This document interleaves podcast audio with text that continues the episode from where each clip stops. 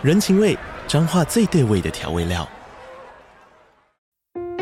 人，你在这端，我在那端，各自忙碌又相互牵挂。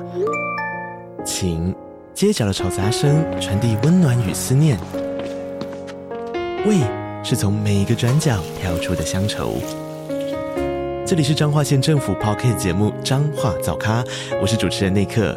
从彰化大小事各具特色到旅游攻略，透过轻松有趣的访谈，带着大家走进最在地的早咖。准备好了吗？彰化的故事，我们说给你听。以上为彰化县政府广告。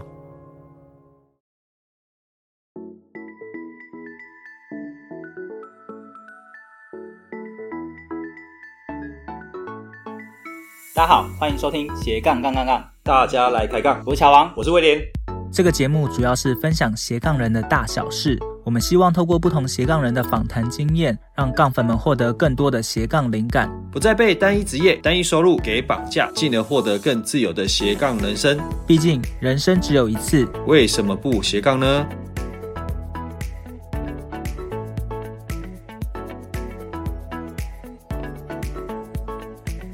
接下来就让我们热烈欢迎今天的来宾——国外接案达人 Zack。Hello，Zack，莅临现场。Hello，乔王，Hello，威廉。对，乔王，你这个称号怎么出来的？可以，这个呃，Zack 其实是我上次出出游的时候，然后 Zack 在我们，然后聊一聊的时候，刚好聊到说，哎，他现在有在做一些国外的接案，我就想说，哦。好神奇哦！就是很少听到有在接国外的案子，大部分都接国内案子。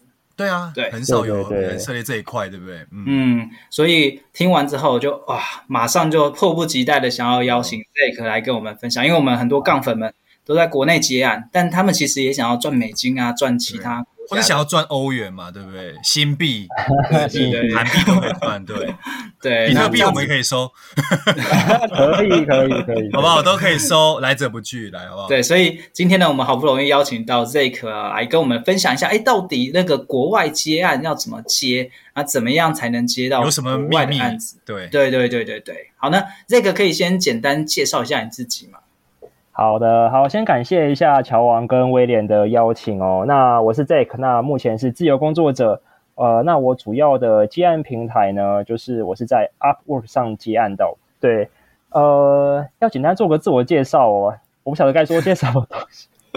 对对对，可以可以。OK。嗯，哎，那那这个你可以稍微介绍一下你的简单的 background，就是说，哎，你在成为自由工作者之前的话，嗯、可能是主要在做什么？那后面有怎样的一个机会，然后转到现在的身份，那又有怎样的机会，就是接触到国外的结案平台这一块？哦、嗯 oh,，OK OK，好，其实在我是从去年二零二二年的六月我就离职成为自由工作者了。那在那之前呢，就是我是在二零二一年的十月开始从事，就是。在那之在那之前，其实我还是有工作。我之前从事的是电子零件的业务，其实从事了也有三年多。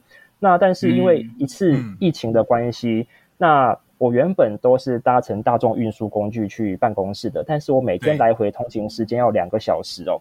可是因为那对真的其实真的有还蛮长的一段时间，但是我觉得都已经搭到快怀疑人生了，对不对？对，但是来，但是因为搭车，我那时候觉得还可以接受。可是因为一次疫情的关系，公司要求说不能搭乘大众运输工具，变成是我得骑机车从我家到办公室，一样来回两个小时。可是我因为要骑车，我就反而更累了。我就觉得说不行，对，我觉得不行，一定要有经验。我一定要赶快脱离这间鬼公司这样子。对。可是那时候其实并没有办法，因为并没有其他的收入来源可以 cover 我的生活支出嘛。但因为那时候其实我还是有写部落格，我有一次在搜寻我要写部落格的灵感的时候，我就看到了一篇文章。那那篇文章的作者他就有分享很多就是国外接案成为自由职业的一个一些文章哦。那我就点进去看了。那我就看完发现，哎，其实也可以开始试试看。所以我就开始进入接案的这个领域，这样子。对，嗯嗯，对，哦，所以是因为刚好看到相关文章，然后才去做尝试的。哦，那所以在那之前，你有试过呃，比如说国内的一些接案平台吗？还是呃，应该是说在那之前，其实我也有去呃找过一些国内接案平台的部分哦。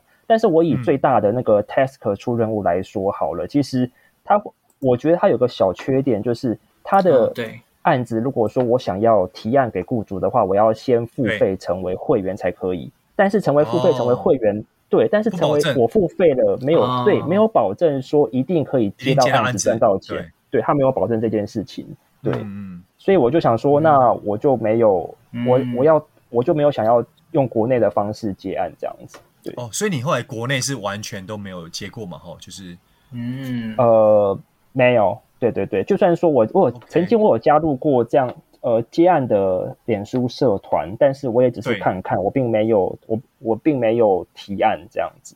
对，嗯，哎，那那个，那像，但像之前的话，因为听起来你在有正职的时候，其实你有在发展一些斜杠项目吗？包含说写部落格这一块嘛，对不对？对对对对对对。OK OK，所以到现在也是有在持续嘛？哦，还是？呃，好问题，因为写部落格，因为最近可能。工作的关系，嗯、所以我就是比较少做更新了，这样。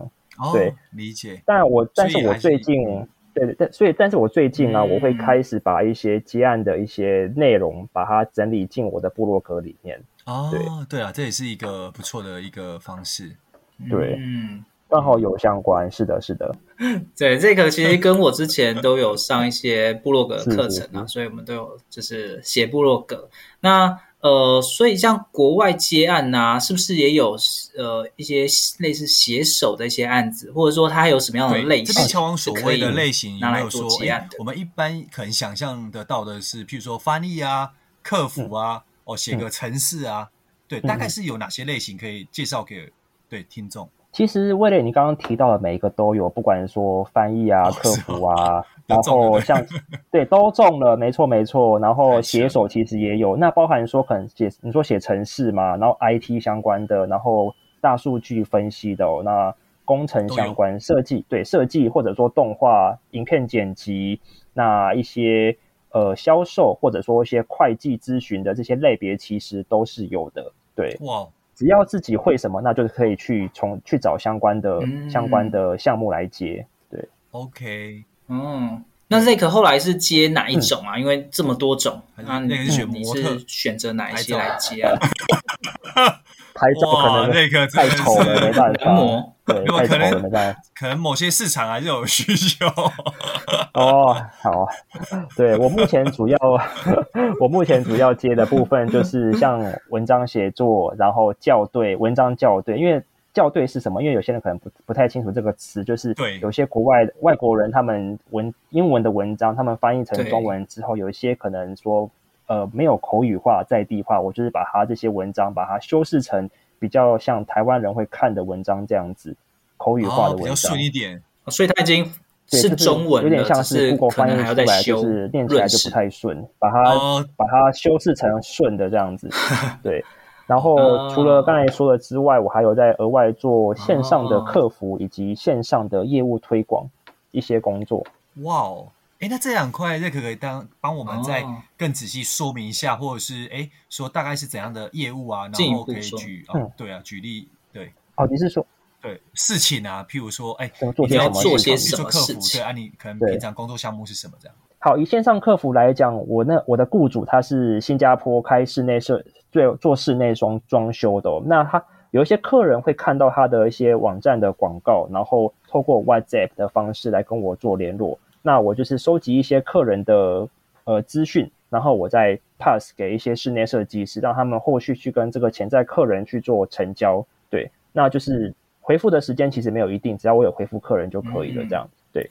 然后在线上业务推广的话，这个是一个香港公司啦。那我就是当他们的，他们就是固定会 pass 一些名单给我，然后我去跟这些我去跟这些客人去做联络，然后就是成交他们。对，哦。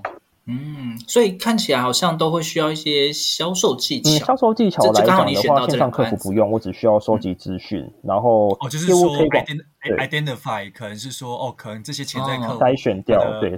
背呃背景，然后是怎样，然后也帮忙筛选，然后再等于是筛选完之后，把比较这些的名单再给客那个你的室内设计师，然后去对让室内设计师他们后续后续跟这些客人去做成交，这样子。对，等于是他过省掉过滤那一块，的一个动作。对，我就对，有点像总机的概念，就是先当第一线的第一线的人员，对，先跟客人做接洽，对，然后在现实，嗯嗯嗯，那刚好这些案子需要英文吗？都是中文就可以解解决了嘛？对，因为很多人听到国外接案，感觉说英文是不是很好啊？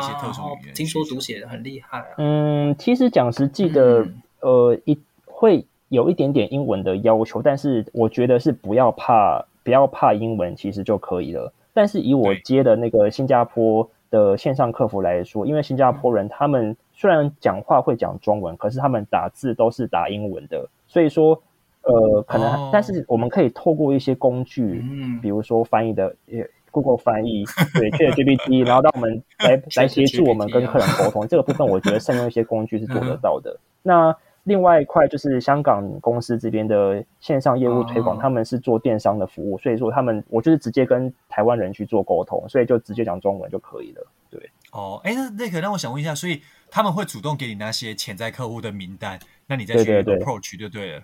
对对对，我再去跟他们做接洽，对，没有错。哦、了了解，嗯，所所以像他们在支付你收薪水的时候，呃，就会用当地的货币去、嗯、去给你吗？还是说他会用什么样方式去给你？接案平台来讲的话，是支付的是美金。那美金的话，可以透过 PayPal 或者是 Payoneer 这两个第三方的方式，然后再转回台湾这样。那再来就是新加坡那边的话，雇主是用 Wise Wise.com 支付新加坡币给我这样，对对对。然后再来就是，嗯、呃，香港那边的话，一样是转香港币过来，但是我提供的是我台币账号，所以港币进来会直接转成台币给我。但可能就会有一些汇差的问题了哈，因为有时候呃，对当下的汇差的确可能会有一点点的差，但是我觉得这个还好。就还好，嗯，哇，那这样听起来真的是赚不同国家的，所以各位听众，如果说大家换外币换不到，可以请找 Zack，他也是个好外币。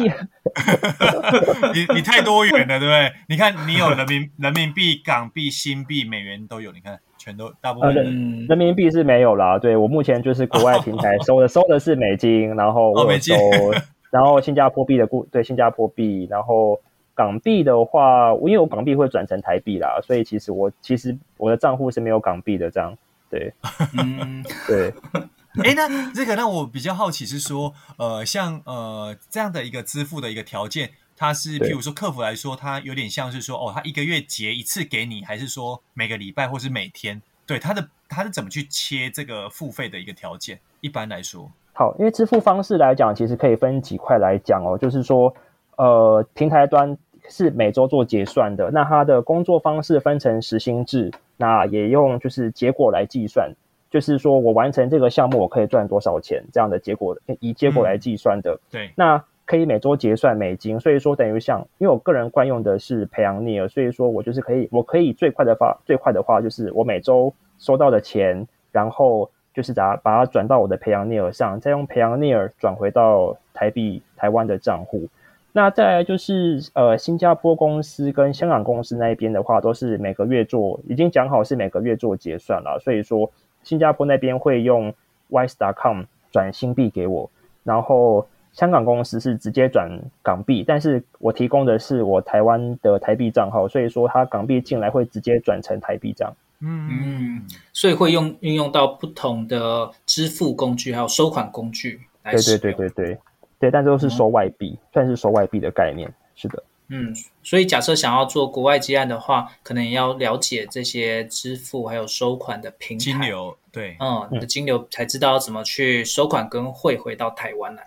对对对，这个因为刚刚你提到说，呃，这些的国外平台应该也有很多嘛，像我们就是这边，你的大概可以简单介绍一下，说你现在主要的几个接案平台，还有说大概市场上还有哪些平台，然后他们的差异主要是哪些？嗯，以国外的平台来讲，可能很多人都会听到的是 Fiverr。那 Fiverr 来，哦、对 Fiverr 其实还蛮大众化，但是我觉得 Fiverr，因为我现在主要接案的平台是 Upwork，U P W O R K。嗯、那它跟 Fiverr 两个最大的差别，嗯、其实 Fiverr 是我上架了我自己的技能之后，我是等着有需求的人来挑，比如说。我是被动式的，好，比如说我可能上架了我会写作的技能，那像乔王，如果今天他要来找人帮他写文章的话，他到 Fiverr 上找，他要找写写手，他会跳出非常多的写手给他挑，等于说就是乔王可以等于说像去像去菜市场买菜一样，那我就是摊子上的菜，等着被挑。对，对哦，就是感觉对买家比较友善，对不对？那种感觉对买家友善，但是对卖对，对卖的人，我是菜，我被我被卖，可是我发现我可能 没有人要挑。对，好像没有人要挑我选妃选妃的感觉。对对对，Fiverr 感觉就是被选的感觉。以以我是我是自由工作者来讲，我是被选的。对对对，但是 Upwork 是比较主动式的。好，一样来讲，如果说乔王今天他有一个文章，他写手的工作项目，他抛出来之后，那我看到了，我可以主动的去提案说，哎，乔王你的对，主动去争取你的工作，我要做这样。然后在提案之后，可能说。提案的人，那乔王会看到一些推荐信，再去选，要去找由谁来帮他执行案子。嗯，哦所以这两个差异初级嘛，对不对？对，对，没错。Fiverr 跟 Upwork 差别就是一个被动，嗯、一个主动。那如果说，呃，我就是比较偏向于可能说赶快接到案子赚到钱，那我就会选 Upwork 这样。对，嗯。那还有没有其他的接案平台？然后他们有什么样的特色？也可以。简单跟我们说一下。另外一个，另外一个第三大的就是说是 freelancer.com 啦，对，但是 freelancer 很常听到。对，那但是这个这个来讲讲实际的，我有去注册过，但是上面没有我能做的项目。怎么说？哎呦，是因为需要什么？就是因为他里面都接不了的案子，真的是不是？不是因为他，因为我主要是接写文章，然后去接一些翻译校对的一些案子，然后，嗯、但是我上去看了之后，发现没有他们没有他们开出来的项目类别没有这一块，然后也没有一些客服或者是说一些业务推广的一些项目我可以做，他们主要做的都是一些什么一些设计类的设计类的项目。哦对，所以我会发现我没办法在那边赚到钱。虽然说我就不会，我就主要专心在 Upwork 上去接案这样。对，嗯，对，所以大家如果真的想要去做国外接案的话，也要去了解一下不同平台它可以提提供的一些案源，有可能不太一样。那要去找到适合自己的。那另外那个想问一下哈，因为你大概刚刚提到几个主要的一个平台嘛，那会不会说除了一个工作类型不一样之外，他的雇主啊，还有说可能在上面可能是要争取的那个自由工作者的呃国家也会不一样。就是你有没有发现，就这边可能有些是比较偏欧美的，还是亚洲国家？大概可以介绍一下。呃，其实没有差别，坦白讲没有差，嗯、因为呃全球我我以 Upwork 打卡，我以 Upwork 来讲来，对，我以 Upwork 来说好了，就是其实你会发现，可能像美国、巴西。中国各个国，全世界的人都会在上面提案，所以也会有机会接到全世界各地的案子。对，嗯，哦。那以你这一类型的案子，大部分会是哪一些国家比较多？对，就是就你的观察，呃、美国，我接到的话，哦、美国是大宗。美国对，美国是大宗。对，哦、雇主是美国是大宗。呃，我我目前手上的话是，但是坦白讲。嗯，也不好说，因为像我这边又接了新加坡，也接了香港，所以对啊，这个因为感觉你专攻东南亚也蛮猛，东南亚 东亚地区啊，东亚。东亚。东亚地区，东亚，对对对，嗯，都都有，其实都有这样，对，嗯，对，所以。大家呃有兴趣的话，其实可以直接上网去看一看啦。因为毕竟我们也没有真的完整的一个统计数据，然后大家需选的项目也不一样，所以诶有可能在你这个领域可能偏某一个国家会比较多，也不一定。对对对。那是因为 Zack 就是说，在这些国外接案的平台啊，就是说你当然是说诶要去争取嘛，但是你可能会自己去推荐说你可能有哪些技能。然后，呃，但是对一般大呃大众来说，就是有没有一些基本的一个进入门槛，或者是说有一些条件，那更容易就是跟雇主有一些后续的合作关系。呃，进入的门槛来讲，其实我觉得不要怕英文，其实都可以进入，因为其实每个人身上一定多多少少都会有一些技能。那就算自己没有技能好，可是也可以去从事线上助理或者是客服相关的工作。所以其实每个人身上都会有技能，那我觉得唯一的门槛就是不要怕英文就可以了。嗯，不要怕英文。嗯，对，不要怕英文。那那就是假设呃，蛮多人都去应征，对，Zack，你觉得哎，你是怎么样让雇主最后选择你，而不是选择其他人？有没有一些方法可以让雇主更愿意选择你？还是 Zack 就是先来一段舞舞蹈，这样就 music 放上去，照片放上去就被选上。对。对，那个你是不是偷偷有有尝试唱播？没有没有没有。好，我一个热舞，先来个热舞。先来个热舞。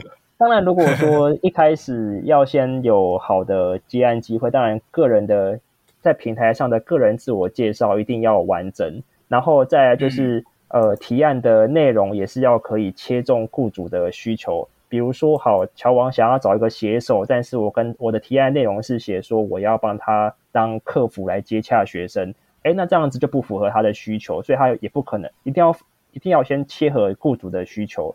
再来就是说，我还会有几个点哦，就是我会先找呃提案的人比较少的案子，对，嗯，呃，对，竞争比较少，竞争比较少，五个人提案跟五十个人提案，其实竞争一定，我的我一定会比较容易被看见。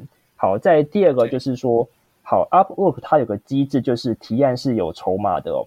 那比如说，乔王开了一个提案的项目，那要求提案的人要支付六个点的代币。